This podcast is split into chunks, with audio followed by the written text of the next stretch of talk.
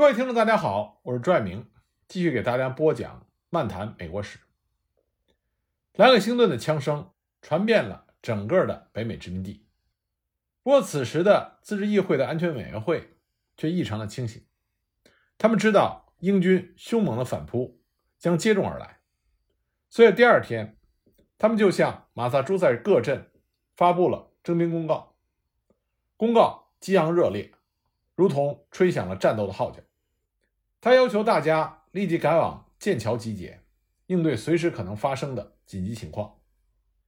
那马萨诸塞的人们就纷纷的拿起各种武器，准备出门参加战斗。那1775年3月22日，也就是莱克星顿枪声后的第四天，马萨诸塞自治议会就紧急召开了大会。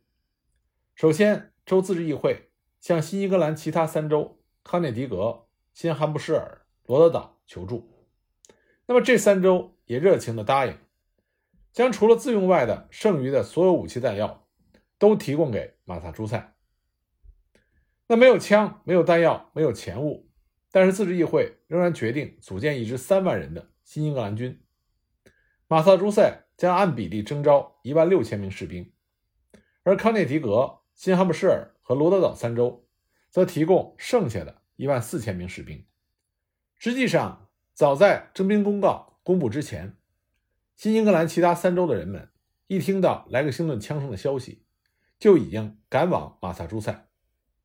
新哈布什尔的民兵一起成群结队的前往马萨诸塞剑桥的营地，人们高呼“保卫兄弟，保卫自由”。二十三日之前，从新哈布什尔内地山区前往剑桥的就有两千多人。而康涅狄格几乎每一个镇都有民兵自发或者有组织的来到了莱克星顿一带，准备参加战斗。罗德岛得到消息的时候，英军已经撤退，但是人们仍然斗志昂扬。虽然州长表示忠于乔治三世，但是州的官方议会还是通过了正式决议，组建了一支一千五百人的部队前往剑桥。而这个时候呢，英军的盖特将军允诺波士顿人。如果他们可以承诺不攻击英军，就让他们带着武器离开波士顿，但是不许携带食物。盖特的本意是利用他们留下的粮食，为英军提供更多的给养。那波士顿的人们就同意了这个条件，马上就有五千人离开了波士顿，一路之上都挤满了疲惫而又坚强的人群。人们带走了所有能够带走的东西，将一手创建的家园毫不犹豫的。留在身后。那么，自治议会的安全委员会在内地的乡村安置了他们，让他们有了新的家。可是不久之后，盖特又反悔了，他想利用这些波士顿人作为人质，于是还没来得及走的，主要是一些妇女和儿童，只能留在波士顿历经磨难。各地蜂拥而来的民兵已经将当时波士顿唯一通往大陆的波士顿地峡封堵住了。英军在陆地上根本不敢迈出波士顿一步，否则就要像莱克星顿康考德战役一样，陷入到人民战争的汪洋大海。除了从海上补充给养撤退之外，英军已经无路可走，这就形成了历史上所谓的波士顿之围。而此时，安全委员会决定将民兵的大本营设在剑桥镇一带，这是考虑到战略位置以及经济安置能力。等各方面的因素综合以后的结果，因为战争初期没有经验，更多的因素也阻碍了聚集在剑桥营地的民兵的战斗力。首先，当时负责指挥的沃特将军更像是一名地方的警长，而不是指挥官，他完全没有指挥上万人军队的经验。其次是人们泛滥的热情与军队要求的纪律形成了巨大的反差，沃特将军也根本无法控制住。这些来自于新英格兰各地的充满着热情的民兵，无法严肃纪律，更不用说严格的训练了。再者，这些来自各地的民兵也没有组建伟大军队的想法，他们只听从于自己家乡首领的命令。由于来自四面八方的民兵涌入到剑桥，当时的混乱可想而知。这些民兵永远无法确知有多少人，他们想来就来，想走就走。最主要的是给养严重的缺乏，没有衣服，没有大炮，而且弹药严重的匮乏。马萨诸塞的自治议会除了要求各镇提供所有能够找到的弹药之外，还向其他州求购，但是所得有限。虽然有这么多的困难，而且一时也非常混乱，但是新英格兰人并没有失去条理和次序，仍然是有板有眼的安排工作。自治议会安全委员会不仅安排计划剑桥营地一带的事务，还授权了阿诺德将军召集志愿者远征提康德罗加城堡，力图夺取城堡中大量的军火大炮。这批大炮后来在夺取波士顿的战役中起到了重要作用。并且计划派遣五百名志愿者前往魁北克，试图征服加拿大，或者至少可以安定北部的边境。这个时候的马萨诸塞已经和英国处于战争状态，但是财政却严重的困难。整个冬天只有五千磅的现金用于支付各种费用。马萨诸塞从来没有发行过债券，是所有州中财政状况最好的，而且。也禁止其他州的债券在马萨诸塞流通，但是此时康涅狄格和罗德岛已经发行了用于战争的债券，这次再也不能禁止他们在马萨诸塞流通了，而且马萨诸塞自己也不得不发行债券，以便能够应付严重的财政窘境。他们先期发行了十万镑的债券，但仍然没有要求强制流通，只是要求。用于支付士兵工资的两万六千镑战士券强制流通，也就是在同一时间，康涅狄格同意出兵六千，新罕布什尔同意两千，罗德岛同意一千五百人，共同组建了新英格兰的军队。五月十五日，马萨诸塞自治议会宣布英国政府任命的州长盖特将军为敌人，但是呢，他们并没有恢复最早的宪章。也就是温斯罗普时期的宪章，并没有自行的选举州长等行政官员，而是将州长的职位空缺。这其实是马萨诸塞自治议会、萨马尔亚当斯这些主导者他们的明智之举。选举州长对于有着一百多年自治经验的马萨诸塞来说，只是小事一桩。可是根据马萨诸塞现在的宪章，也就是从玛丽女王手中获得的宪章。州长是要由国王任命的。那么，如果马萨诸塞自行的选举州长，那就意味着事实上已经宣布独立了。而此时，大陆会议上大多数州对国王仍然抱有幻想，希望能够和解。所以，塞缪尔·亚当斯等人这个时候策略就是要避免孤军冒进的行为。他们需要坚决地与其他州保持一致。任何冒进的举动都有可能使马萨诸塞。失去其他州的支持，结果会导致孤军奋战，被英国人合力围歼。这也正是英国政府最希望看到的局面，也是马萨诸塞最坏的情况。因此，根据大陆会议的指示行事，是当时最合理的做法。那我们来看看莱克星顿的枪声给其他州造成的反应。五月二日，新泽西州联络委员会提议在五月二十三日。召开州自治议会，州长只得先期召开了州官方议会，企图打消人们召开自治议会的念头。会上，州长给大家看了首相诺斯的最新的和解议案，但是人们并没有看到任何和解的诚意，所以决定还是如期的召开州自治议会，并且表示将通过大陆会议与其他州一起寻找其他的和解之道。当莱克星顿的枪声的消息传到了费城。年仅二十五岁的米弗林在费城的镇会议上演讲说：“我们不能勇于表态而冷于行动。我们既然已经决定支持他们，就一定要有所行动。”所以在莱克星顿枪声的激励下，保守的宾夕法尼亚也出现了难得的抗争的热情。许多镇都组建了自己的民兵，费城的几千市民也集会支持用枪捍卫财产与自由。他们自发地组织了三十多个民兵连队，每队五十到一百人，每天训练。五月五日，富兰克林从英国回到了费城。由于富兰克林的声望与资历，州官方议会马上增选他为大陆会议的代表。但整体上，宾夕法尼亚的气氛仍然是最为保守、保王的，一门心思想的还是如何与英国的和解。在马里兰州，州长伊甸主动将州弹药库中的武器弹药发放给了大家，这样一来，反而使得马里兰的抗争热情与其他州相比平缓了很多。州自治议会只是马里兰的大陆议会代表，他们在大陆会议的主要目的就是争取与英国和解。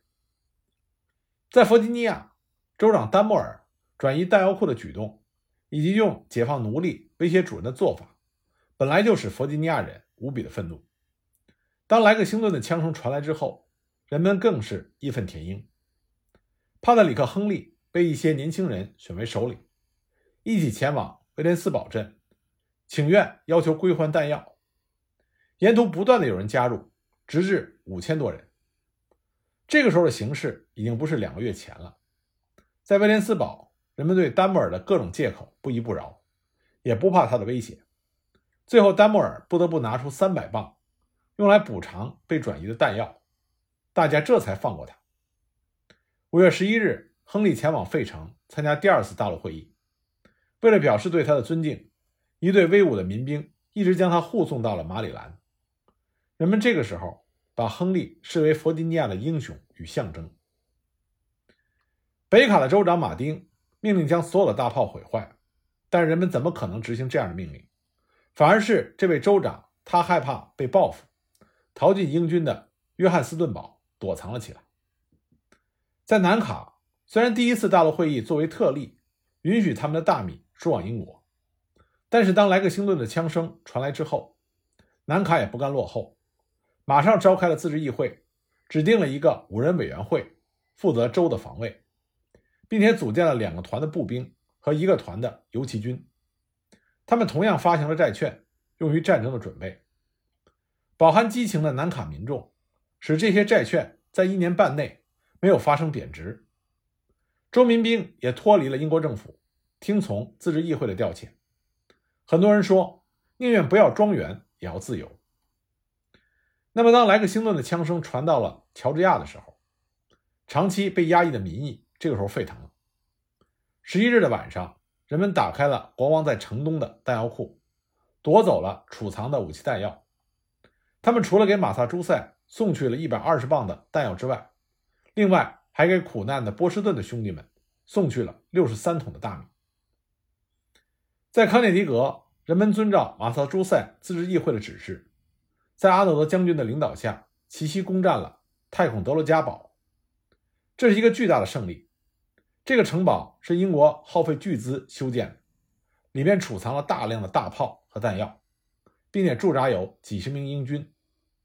可是英勇的民兵出奇制胜，利用夜色的掩护，把仍在熟睡的英军全部俘虏，攻占了城堡，并且缴获了大量的大炮和弹药。这些大炮后来被运到了波士顿。也正是因为这些大炮，才使得华盛顿兵不血刃地夺回了波士顿。我们可以看到，在莱克星顿枪声之后，整个北美殖民地的形势已经大变，英国政府的权威已经不在，北卡的州长甚至只能逃走避难。自治议会成为各个州的主要权力机构，人们纷纷地组建民兵，随时准备参加战斗，用生命和鲜血捍卫自由和财产。而对英国政府来说，殖民地的形势已经失控。当英国政府的权威不在的时候，散布在北美大地的英国官员，不要说行使职责，面对汹涌的人潮，他们的生命随时都有可能受到威胁。政府的权威是社会稳定的基础。当政府失去权威之后，无论怎样，在人口中都是少数的政府官员是没有办法控制住大多数民众的。不过，我们也要看到。当时殖民地的形势，主流的民意仍然是希望与英国和解。除了新英格兰之外，人们组建民兵的主要目的，一是用于自卫，二是用来捍卫作为英国人的权利。很多人并没有想过将它用来与英国母国作战。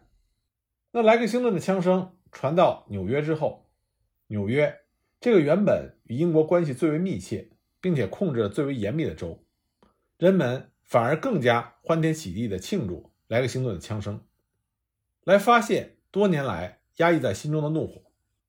大家根据第一次大陆会议的禁止与英国贸易的决议，自发地阻止任何发往魁北克、乔治亚、波士顿这些英国控制港口的货船，禁止向这些地区提供货物。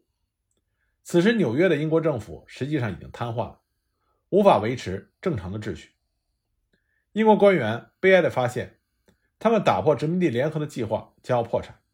那么，事实也确实如此。我们之前提到了，原本纽约议会已经确定不参加第二次大陆会议，只有一个代表纽约城的自治议会决定自行派代表参加大陆会议。但是，随着莱克星顿枪声的爆发，纽约的局势已经大变。1775年5月的第一个星期天，人们选举了一个100人的委员会，作为纽约州自治议会的筹备委员会，邀请了纽约所有地区的代表参加这次自治议会。那么，这个全州的自治议会比由单个纽约城的自治议会更加具有权威性。为此呢，纽约城表示支持召开州自治议会，决定选派21名代表参加。并且表示，纽约城在捍卫自由方面团结如一人。筹备委员会不断的召开了会议，希望大家服从于筹备委员会和将来的州自治议会，不供应英军食物，不执行英国议会任何强行征税的命令。筹备委员会还向乔治三世写了一封抱怨并且措辞颇为强硬的信，信中写道：“纽约与许多其他地方一样。”渴望自由与财产的保护，并且愿意为这些流血牺牲，不希望英国议会对殖民地的任意征税与随意的破坏财产，希望通过合法的手段管理殖民地的贸易。他们希望英国政府能够倾听殖民地的心声，做出应有的让步。八十三名筹备委员会的委员签署了这封信。虽然知道全州都没有五百磅的弹药。几个团的英军将进驻纽约，而且纽约的深水港也可以让任何战舰可以很轻易地停靠在城内。但是在莱克星顿枪声的激励下，这些纽约人无所畏惧。保王党人原来希望驻扎在纽约的英军出面主持秩序，但是莱克星顿的枪声让英军不敢贸然行动。议会中的保王党议员也要求盖特在得到了乔治三世的最新指示之前。暂时不要让增援的部队前来纽约。五月十六日，参加第二次大陆会议马萨诸塞和康涅狄格的代表团经过纽约，人们几乎倾城而出，夹道的欢迎他们。他们在纽约民兵卫队的护送下，和纽约的代表一起，在沿途人群期望的目光中，前往费城，去参加第二次大陆会议。